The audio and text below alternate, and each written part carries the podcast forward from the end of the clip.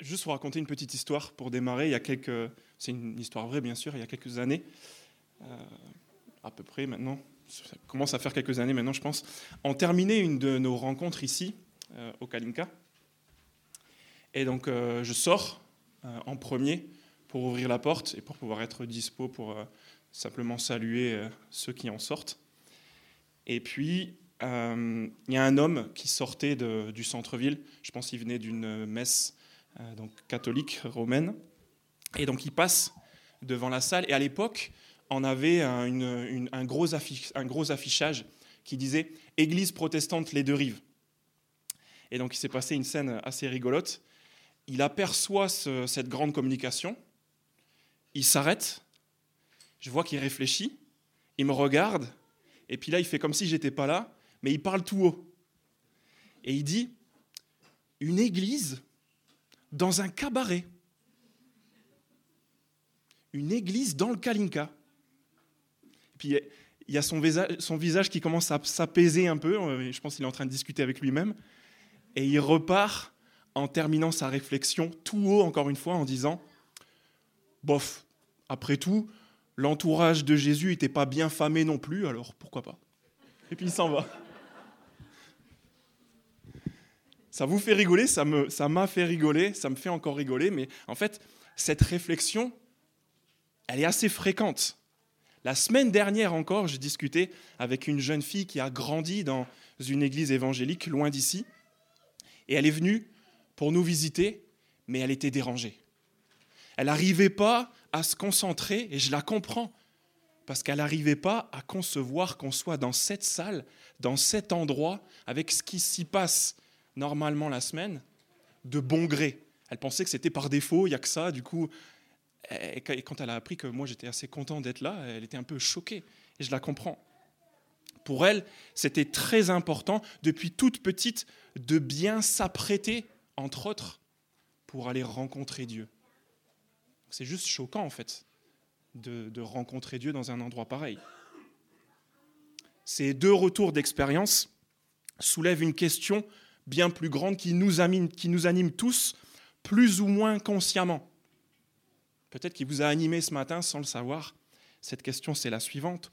Au fond, quelle est la bonne attitude? Quel est le bon état d'esprit? Quelle est la bonne tenue? Quel est le bon endroit? Quel est le bon contexte pour s'approcher de Dieu? Est-ce que pour s'approcher de Dieu, il faut faire très attention d'être au bon endroit. Peut-être de se tourner dans la bonne direction, de, viser la bonne montagne. Est-ce que c'est essentiel de toucher la bonne montagne, comme on l'a lu au verset 18 Vous ne vous êtes pas approché d'une montagne qu'on pouvait toucher. C'est cet endroit spécial où toutes ces choses se sont passées.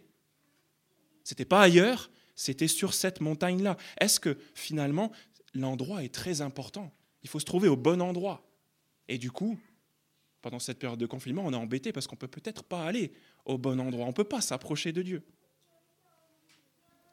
La question nous anime.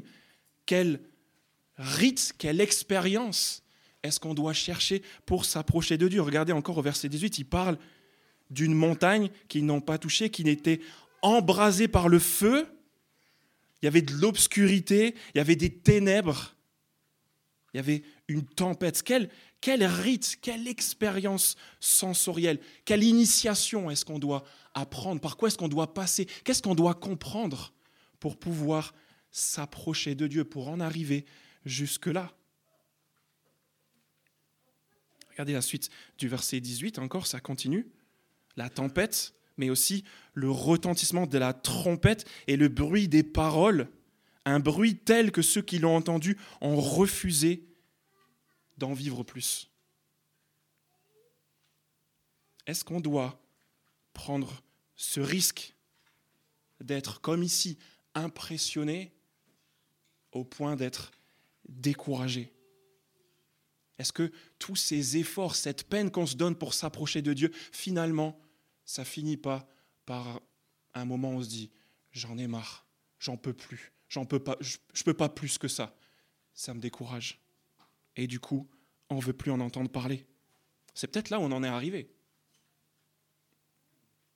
Peut-être qu'on ne supporte plus cette idée de s'approcher de Dieu. Peut-être même en tant que, que, responsable. Regardez verset 20, c'est clair ce qu'il dit. Il ne supportait pas ce qui était en train de passer. Le verset 21, c'était vrai aussi pour Moïse. Le spectacle a été si terrifiant que Moïse a dit Je suis épouvanté et tremblant de peur. Même lui, au bout d'un moment, il, s'est dit Mais c'est pas vivable. On ne peut pas vivre comme ça. Comment Dans quel état d'esprit est-ce qu'on devrait s'approcher de Dieu? Est-ce que c'est ce que Dieu a demandé, en fait, cette, cette épouvante, cette terreur insupportable? Est-ce que finalement, ça ne serait pas le bon état d'esprit pour s'approcher de Dieu? Est-ce que ce n'est pas ce que Dieu voudrait créer en nous, juste qu'on ait peur et qu'on s'approche de lui? Est-ce que c'est ce à quoi on devrait s'astreindre? Et du coup, ceux d'entre nous qui ont une conscience très aiguisée, qui se sentent très coupables, qui sont euh, euh, écrasés par la culpabilité, c'est peut-être eux, en fait, qui sont les plus proches de Dieu. Je pense que vous voyez où, où je veux en venir parce qu'on a lu la première phrase de cette description des versets 18 à 21 qui dit Vous ne vous êtes pas approché de cette montagne. Vous vous êtes pas approché de cette montagne-là. C'est pas comme ça que vous vous êtes approché de Dieu, vous. Oui, c'est vrai, ça existe. Oui, c'est vrai, ça existait. Mais c'est pas comme ça que vous vous êtes approché de Dieu. Pourquoi est-ce que l'auteur dit ça? C'est ce qu'on va voir maintenant. La semaine dernière, on a constaté ensemble, dans les versets qui précédaient ce qu'Agnès vient de nous lire, une nouvelle perspective sur les coups durs de la vie. On a vu comment la théorie du chapitre 2 influait sur les épreuves qu'on traverse. Comment le fait que Jésus soit notre grand frère, qu'on soit les fils de Dieu, ça change complètement notre manière de dire de souffrir, entre guillemets. On a vu ça la semaine dernière. Mais ce matin, on va voir comment cette même théorie centrale de tout le livre aux Hébreux, on n'a pas juste appris que Jésus était notre grand frère, on a appris aussi qu'il était un prêtre pour nous. Comment cette grande théorie change notre manière, a changé notre manière de nous approcher de Dieu. Comment le fait que Jésus soit notre prêtre, pas moi, change notre culte. D'où le titre dans vos bulletins, Nouvelle perspective sur le culte après, après le fait de nous, de nous montrer, de nous dépeindre ce que Jésus a fait de révolutionnaire dans les versets 18 à 24, on va voir ce que nous, on peut faire maintenant à la lumière de cette révolution. C'est les deux parties que vous avez dans votre bulletin. La deuxième partie, c'est les versets 25 à 29. Comprenez ce que je suis en train de dire ce matin ce que l'auteur veut nous faire comprendre ce matin. Il est en train de nous dire que si tout ce qu'il a dit jusqu'ici à propos de Jésus, et de ce qu'il a fait, et de qui il est, spécialement le fait qu'il est notre prêtre, notre intermédiaire, notre médiateur, si tout ça c'est vrai, alors c'est vrai, on ne s'est pas approché de Dieu de la manière qu'on vient de décrire il y a un instant dans les versets 18 à 21. C'est pas comme ça que ça s'est passé. On ne s'approche pas de Dieu comme ça a pu être l'expérience du temps de Moïse à Sinaï. Ça, c'est l'histoire passée. Jésus, notre grand prêtre, a tout changé. Désormais, en fait, on s'approche même plus de Dieu. On est déjà proche. Regardez le verset 22. Au contraire, vous vous êtes approchés. Première grande révolution, il l'a déjà fait on est déjà proche. On n'est pas venu ce matin ici pour rencontrer Dieu, on l'a déjà rencontré. Si on connaît Jésus, ce grand prêtre, on est déjà proche de lui.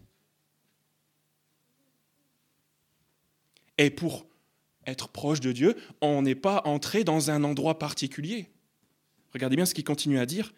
Vous vous êtes approché du mont Sion, de la cité du Dieu vivant, la Jérusalem céleste. Ce n'est pas un endroit concret, c'est un endroit céleste, un endroit spirituel. Et vous vous êtes déjà approché de cet endroit.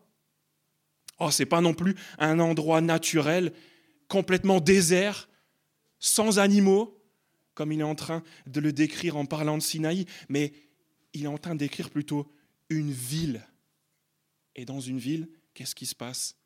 Là, il y a du monde. Là, il y a des animaux. Regardez bien ce qu'il est en train de dire. Il dit, quand s'est approché de ce mont Sillon, de la cité du Dieu vivant, la Jérusalem céleste, il dit aussi de ces dizaines de milliers d'anges.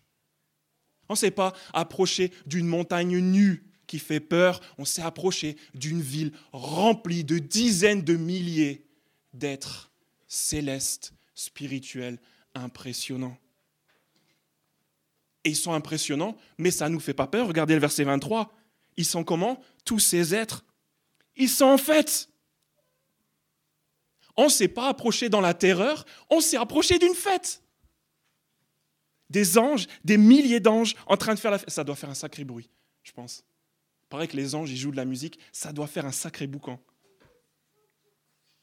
Et c'est pas n'importe quelle fête. C'est pas une fête où tu viens et tu dis qu'est-ce qu'on va penser de moi, qu'est-ce qui va se passer, est-ce que je dois être bien habillé? Non, regardez, regardez qui est présent dans cette fête. Verset 23 toujours, dizaines de milliers d'anges en fait, autrement dit, de l'assemblée des premiers-nés inscrits dans le ciel. En fait, cette fête, vous savez quoi? C'est une fête de famille c'est nos oncles, nos tantes, nos grands-parents, nos parents spirituels qui sont présents là, tous ceux qui sont inscrits dans le ciel, et on les rejoint. On s'est approché de ça, une fête de famille. Ça fait pas peur, une fête de famille. C'est génial. Ça donne envie. Dans cette fête de famille, s'il y a du feu, c'est pas le feu qui nous fait peur, c'est pas le feu de la terreur. Je pense que c'est des feux d'artifice. C'est la fête continue de montrer l'endroit dans lequel on s'est approché, qui est un endroit céleste, rempli d'une grande famille qui fait la fête. Vous vous êtes, verset 23, toujours la suite, approchés de Dieu. On s'est pas approché de l'endroit où on voulait fuir Dieu, on s'est approché de Dieu lui-même. Et qui il est? Il est le juge de tous. Et pourtant, on s'est approché de lui, même si c'est le juge. Pourquoi? Parce qu'on s'est aussi approché de ceux dont on fait partie, des esprits des justes parvenus à la perfection. On s'est approché des gens qui ont plus rien à, on peut plus rien leur reprocher. Le juge n'a plus rien à leur dire. Pourquoi? Parce qu'ils sont parfaits le fait de s'approcher de Dieu, même s'il est juge, ça n'a pas été quelque chose de pénible, ça n'a pas été quelque chose d'insupportable. Pourquoi? Parce que Jésus a tout révolutionné. Il nous a rendus parfaits. Et c'est déjà fait. On s'est déjà approché de ces gens. On n'aurait pas pu se mélanger si on n'était pas parfait. Mais on s'est mélangé avec eux. On s'est approché avec eux. On est déjà juste parfait. Voilà ce que Jésus a changé. C'est pour ça qu'on pourrait se poser la question, mais comment c'est possible Et qu'on tombe sur celui de qui on s'est approché, verset 24, de Jésus. Comment est-ce que tout ça c'est possible? Comment on peut être invité à cette grande fête de famille qui fait peur à personne, plein de feux d'artifice, où on est content d'être là, on est, on, est, on est soulagé, on est enfin arrivé à la perfection? C'est parce qu'on s'est approché, verset 24, de Jésus. Et l'auteur retombe sur ses pattes. C'est Jésus, regardez bien, qui est le médiateur d'une alliance nouvelle. Le médiateur, c'est notre intermédiaire, c'est notre prêtre. C'est lui qui a changé, bouleversé cette nouvelle manière de s'approcher de Dieu.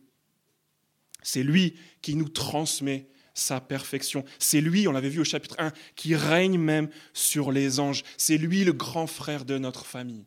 C'est grâce à lui qu'on s'est déjà approché de Dieu. Et plus précisément, Regardez encore la suite du texte. Jésus, le médiateur d'une alliance nouvelle, et plus particulièrement son sang. Le sang purificateur. Comment c'est possible d'être parfait, de faire partie de, cette assemblée joyeuse des, des, justes à cause du sang qui purifie? Il il C'est le centre de, l'Épître aux Hébreux. Si vous tournez une page en arrière, euh, vers la gauche, on lisait au chapitre 9, Il, a passé énormément de temps à nous montrer ce que Jésus, ce que Jésus avait fait, qu'il était, était notre grand prêtre, que ce n'était pas n'importe quel grand prêtre, il n'avait pas offert un sacrifice comme, comme, comme tous les autres prêtres de l'époque l'avaient fait, mais un sacrifice nouveau lui-même. En fait, il est le prêtre plus le sacrifice. Il a montré qu'il n'était pas rentré dans une tente comme les autres prêtres l'avaient fait, qu'il était rentré dans une tente céleste, la vraie, le vrai tabernacle, et qu'il n'était pas juste entré pour vite en sortir, pour, pour éviter qu'il meure. Il était déjà mort, il était ressuscité, il s'est carrément assis dans cette tente. Regardez par exemple le chapitre 9, verset 12. Il disait, il est entré une fois pour toutes dans le lieu très saint. C'est cette tente dont je parlais. Non pas avec le sang des boucs et des jeunes taureaux, mais avec son propre sang et il nous a ainsi obtenu un rachat éternel. Il continue au verset 14. Si tel est le cas, le sang de Christ qui s'est offert lui-même à Dieu par l'Esprit éternel comme une victime sans défaut, purifiera d'autant plus votre conscience des œuvres mortes dans le but que vous serviez le Dieu vivant. Sur la page de droite, c'est exactement pareil, chapitre 12. Là où il y a pardon des péchés, il n'y a plus à présenter d'offrande pour le péché. C'est terminé, une fois pour toutes. Il disait au verset 19, Ainsi, frères et sœurs, nous avons, par le sang de Jésus, l'assurance d'un libre accès au sanctuaire. Cette route nouvelle et vivante, il l'a inaugurée pour nous au travers du voile, c'est-à-dire son propre corps. Il redit encore verset 21, Nous avons un souverain prêtre établi sur la maison de Dieu. Donc, approchons-nous avec un cœur sincère, une foi inébranlable, le cœur purifié d'une mauvaise conscience. Si ta conscience te dit ce matin, je ne peux pas m'approcher, elle a tort. Le corps, cœur purifié d'une mauvaise conscience et le corps lavé d'une eau pure. Ce qu'on a appris de la prêtrise de Jésus, c'est ça. C'est lui qui a fait. Voilà ce que lui, il a fait. Le sang de Christ, voilà ce que le sang de Christ a fait pour nous. Et son sang, à lui, c'est pas le sang d'Abel. Abel, c'est le premier frère qui a été assassiné par son propre frère, c'est le premier fils qui a été assassiné par, son propre frère. Son sang, à lui, il réclame justice, mais le sang de Jésus, il réclame pas justice. Il réclame pas la vengeance c'est le produit de la vengeance, c'est le produit de la justice. Qu'est-ce que ça change? Qu'est-ce que ça change ce que Jésus a fait? J'ai envie d'en parler pendant des heures. Qu'est-ce que ça change? Si vous croyez ce matin à cette intervention de Jésus comme prêtre pour vous Si vous croyez tout ce qu'on vous a dit les semaines qui sont passées sur Jésus, ce qu'il a fait, ça change tout au moins trois choses, je pense, qu'on peut, sur lesquelles on peut s'arrêter maintenant. Premièrement, fini la terreur. Deuxièmement, fini les anciennes conceptions religieuses. Et troisièmement, bonjour la joie. Premièrement, fini la terreur. Si Jésus, c'est ton médiateur, si Jésus, c'est ton prêtre, il n'y a plus besoin d'autres tampons, en fait, pour te protéger du juge. Tu es juste. C'est terminé. Il n'y a rien de ce que tu pourrais faire ou dire ou même penser qui pourrait changer quoi que ce soit. Sinon, tu n'es pas en train d'utiliser Jésus comme prêtre, tu es en train d'utiliser tes, habitudes ou tes, tes, manières, ta tenue, j'en sais rien, mais ce n'est pas Jésus. Vous voyez ce que je veux dire? Fini la terreur. Jésus, c'est lui qui m'a rapproché, il s'est sacrifié pour moi, c'est lui qui m'a communiqué sa perfection. Je ne peux pas m'appuyer sur ma tenue ou sur l'endroit dans lequel je me, tiens, sur mon état d'esprit, ça ne sert à rien, ce sera jamais assez. Ça, c'était l'ancienne manière de faire. Fini la terreur. Et vous savez quoi? Si vraiment Jésus a fait ce qu'il a fait, si je pense que, que je peux être au bénéfice de ce qu'il a fait, en fait, je suis déjà dans la présence bienfaisante de Dieu. Je n'ai pas besoin de m'approcher. Je suis déjà approché. Regardez bien encore le vocabulaire qu'il utilise, versets 18 et 22. Vous ne vous êtes pas approchés. Au contraire, vous vous êtes approchés. C'est fait. Fini la terreur. Fini aussi les anciennes conceptions religieuses. L'endroit, les rites, les ambiances, le pasteur, tout a été révolutionné. En fait, c'est Jésus qui est tout ça. C'est Jésus qui est mon endroit assez propre pour m'approcher de Dieu. C'est Jésus qui est mon prêtre, mon pasteur. C'est lui, en fait, qui me fait, qui fait que je m'approche de Dieu. Je passe pas au travers de quelqu'un.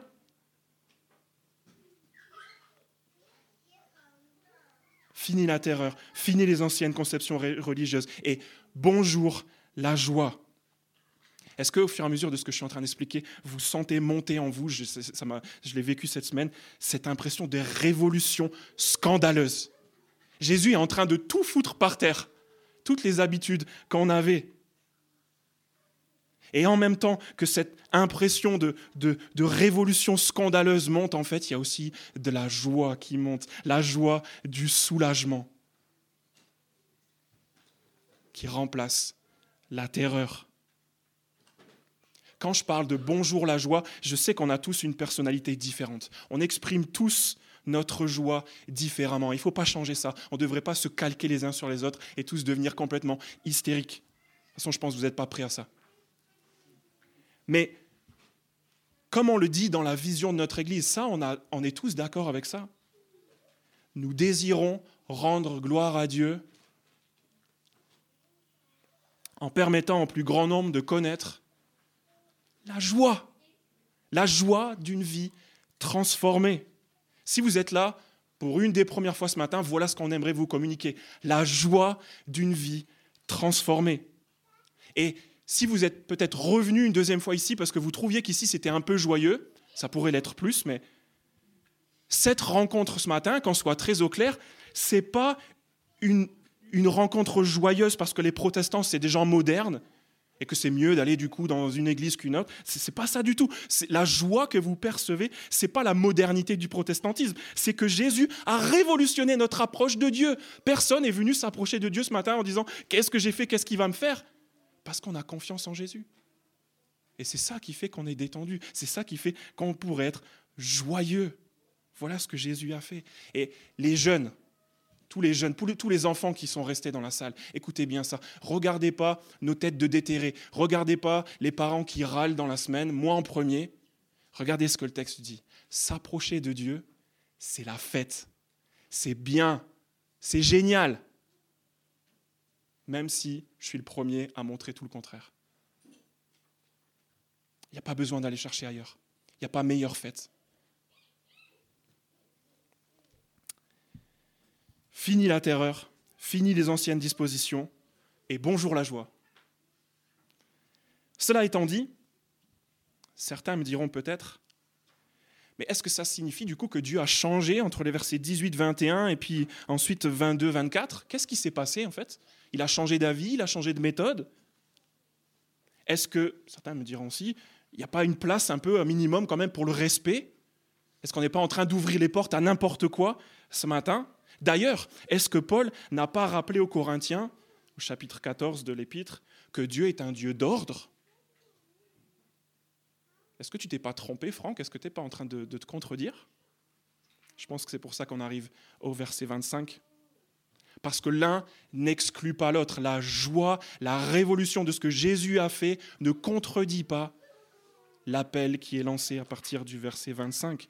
L'œuvre de Jésus nous amène justement dans la joie et dans le soulagement à vivre pour lui en désirant, c'est ce qu'on va voir maintenant, en désirant l'entendre, en désirant communier avec lui et même en désirant vivre pour lui seulement et pour toujours. Ce sont, je pense, les deux privilèges inhérents à ce que Jésus a fait pour nous dans les versets 25 à 29, on va voir ces deux privilèges. Le premier, c'est écouter. Au verset 25, regardez, faites attention, ne refusez pas d'écouter. Et juste après, on verra au verset 28 le privilège de pouvoir le louer. Regardez d'abord le privilège de pouvoir l'écouter. Au verset 25, il dit, sur la base de ce que Jésus a fait, faites attention ne refusez pas d'écouter celui qui parle. Pourquoi? Parce que souvenez-vous du produit de l'ancienne manière de s'approcher de Dieu. Au verset 19, il disait, ils se sont approchés de la trompette et du bruit des paroles. Vous imaginez, c'était un truc qui, qui, qui, qui, tapait dans les oreilles. Ce bruit était tel que ceux qui l'ont entendu ont refusé qu'il leur soit adresser un mot de plus. Ils ne supportaient pas, verset 20, les consignes de Dieu. En fait, cette ancienne manière de s'approcher de Dieu, ça les empêchait de pouvoir écouter. Ils ne voulaient pas en entendre plus. Et à cause de ce que Jésus a fait, il est en train de dire au verset 25, maintenant, on peut écouter et on veut écouter. Ça serait horrible de ne pas en profiter. Nous pouvons écouter et nous devrions écouter parce que il donne ses arguments à partir du verset 26. Quand Dieu parle, sa voix ébranle la terre. Lui dont la voix avait alors ébranlé le ciel, ébranlé la terre, pardon. Il a maintenant fait cette promesse. Non seulement la parole de Dieu, elle ébranle la terre, il a fait une promesse future, elle va aussi ébranler le ciel. On peut écouter et on devrait écouter parce que quand Dieu parle, sa voix ébranle la terre et elle s'apprête à ébranler le ciel. Pourquoi? Pourquoi est-ce que Dieu veut faire ça? Pourquoi est-ce qu'il veut tout secouer? C'est quoi son but?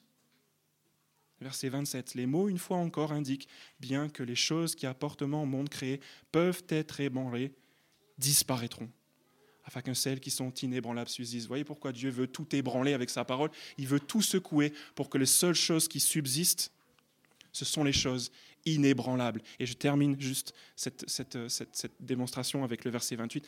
Qu'est-ce qui va rester du coup une fois que Dieu aura tout ébranlé par sa parole? Verset 28. C'est pourquoi, puisque nous recevons un royaume inébranlable. Je résume. Dieu, il veut parler.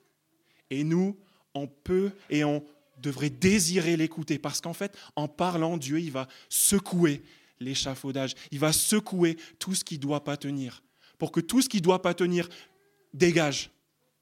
Et que les seules choses qui restent, c'est son royaume inébranlable à l'intérieur de nous. Donc Dieu parle. À cause de ce que Jésus a fait, c'est devenu supportable pour nous, même si des fois ça pique. Ça nous fait du bien en fait. On aime ça et on cherche ça. En fait, il y a des gens ici qui me disent des fois j'aime bien quand ça pique. J'aime bien quand Dieu il me secoue. Parce que tu es en train de te débarrasser de tout ce qui ne va pas tenir, en fait. Et on n'en veut pas de ces choses-là. Dieu parle, c'est supportable pour nous, même si ça secoue ce qui doit disparaître pour laisser apparaître ce qui est inébranlable. De précision, comment est-ce que Dieu parle? On l'a vu dans l'Épître aux Hébreux, souvenez, dès le premier chapitre, c'était très clair. Dieu parle à l'origine par les prophètes, que vous retrouverez dans la Bible. Et il a parlé ultimement par son Fils, dont les paroles sont retranscrites dans la Bible que vous avez entre les mains. Il parle par son Fils, il parle par le message de l'Évangile, souvenez-vous, chapitre 2, auquel les auditeurs ils doivent s'accrocher de peur de dériver. Il parle et il a promis en parlant. Chapitre 11, c'est la définition de la foi la confiance dans ce qu'il a dit, dans ce qu'il a promis, dans ce que la Bible contient en fait. Vous dites peut-être, on est encore en train de parler du fait de lire la Bible, a l'habitude. Moi j'ai envie de dire c'est une bonne nouvelle. Si vous entendez souvent ici, la Bible c'est utile, lisons la Bible, c'est une bonne nouvelle. Je sais que c'est fatigant, mais écoutez-le, entendez-le. Pour Dieu c'est important. Parce qu'au travers de cette parole, il secoue l'échafaudage pour que tout ce qui reste soit juste ce qui est le, mot inébranlable, il est génial. Inébranlable. Ça veut dire aussi qu'il y a beaucoup de choses secondaires qui vont disparaître pendant qu'on est en train d'écouter pour que le seul royaume inébranlable de Dieu subsiste. C'est arrivé en, en 2015. En 2015, il y a un scandale. A une voix qui a été portée et qui a ébranlé la vie de millions de personnes. Vous avez entendu parler de Ashley Madison? Ashley Madison, c'est un site internet de rencontres pour les personnes déjà mariées. Son slogan, c'est La vie est courte, tentez une aventure. Et il était possible, en entrant dans Ashley Madison, de payer 20 dollars pour être sûr de jamais être découvert. Vous imaginez bien ce qui va arriver Malgré cela, le 22 juillet 2015, suite à des menaces, des pirates ont publié les informations personnelles, les préférences sexuelles et les coordonnées bancaires de 37 millions d'utilisateurs infidèles. 37 millions. Parmi eux, je vous le donne en mille, des hauts fonctionnaires, bien sûr, et des pasteurs. Des pasteurs, des hommes d'église. Il y a deux histoires qui sont devenues très célèbres après ce scandale. Deux histoires euh, assez difficiles, en tout cas pour la première.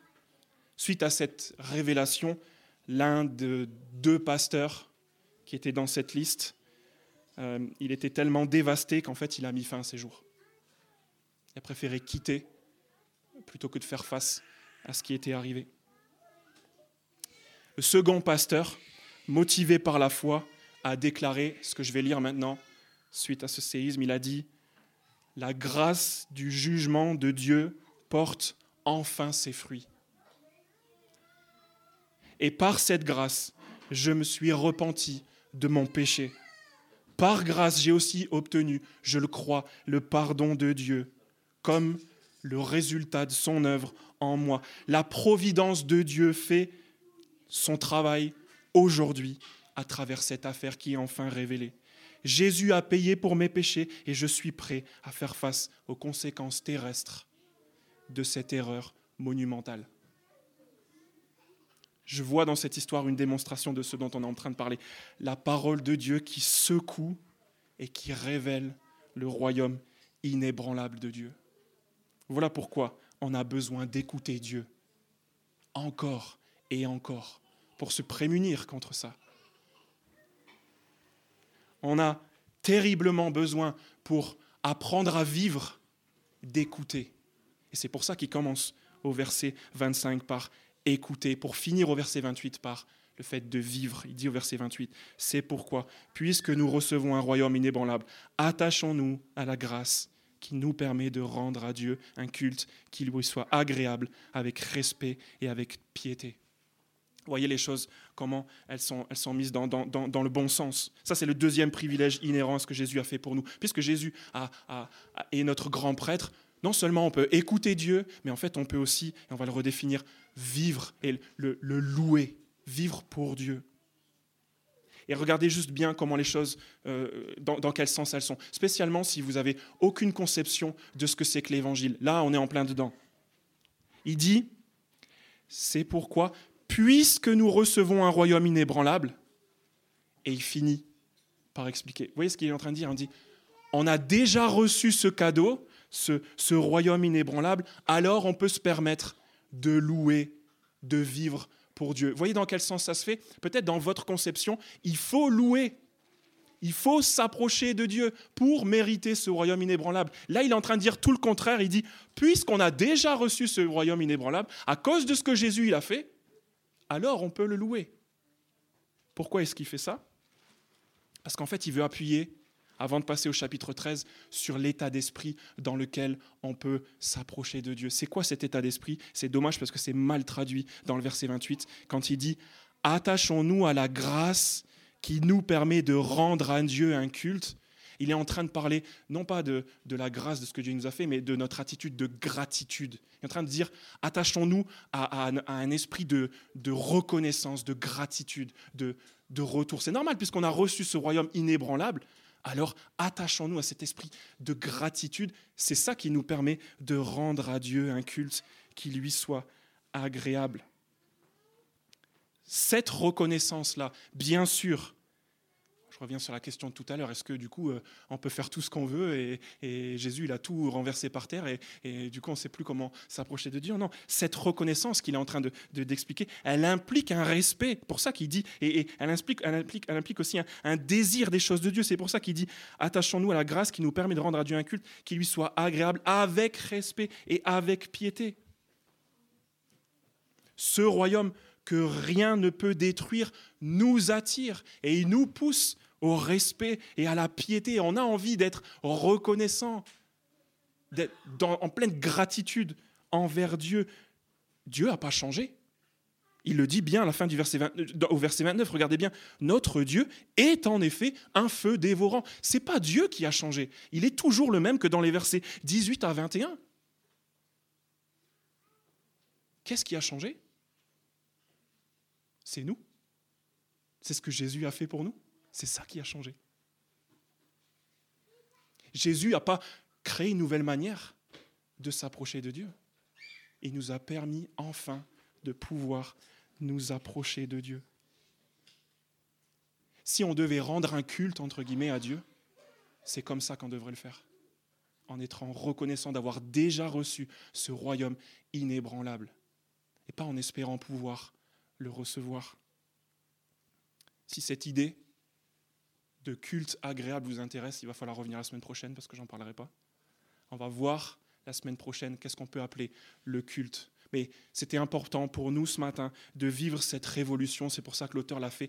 Euh, s'il avait juste balancé des, des, interdits et des impératifs, on serait encore dans cette idée, ah oui, c'est des choses que je dois faire pour que Dieu soit content et qu'il me donne son royaume inébranlable à la fin. Mais il est en train de tout mettre par terre et dit, Jésus, c'est votre prêtre. Il a déjà tout fait.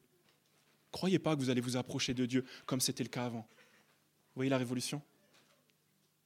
Et je pense que ça, c'est le meilleur terrain pour nous, pour avoir envie de l'écouter. Pas juste qu'on doit l'écouter, mais qu'on a envie de l'écouter. Pourquoi? Pour pouvoir le louer aussi. Verset 28. Voilà les deux privilèges de nous être déjà approchés de la cité festive, joyeuse et relationnelle dont Dieu est le propriétaire par Jésus. Est-ce que ça ne change pas notre manière de, de chanter dans un instant? Je le redis, pas besoin de se calquer les uns sur les autres et faire des trucs de fou. Mais au fond de nous, on est profondément reconnaissant. Tout ça, ça nous pousse à exprimer notre reconnaissance ensemble, les uns et les autres, et à Dieu.